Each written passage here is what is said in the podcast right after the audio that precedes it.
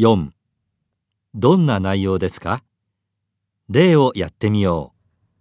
テレビで評論家がインタビューに答えています。う最近の子供たちの成長を30年前と比べると背は高くなっていますが体力的には落ちています。その原因の一つとして食生活の変化が考えられます。今のお母さんはスーパーなどでできたものを買って済ませることが多く子供たちはコンビニやファストフードなどが大好きです。しかしそういう食べ物は栄養のバランスが悪くそれが体力に悪影響を及ぼすのです。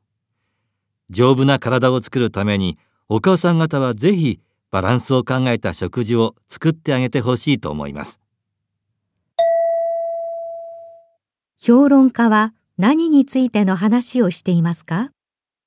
？1、栄養のバランスの取り方について、2、昔の子供たちの体力の状態について、3、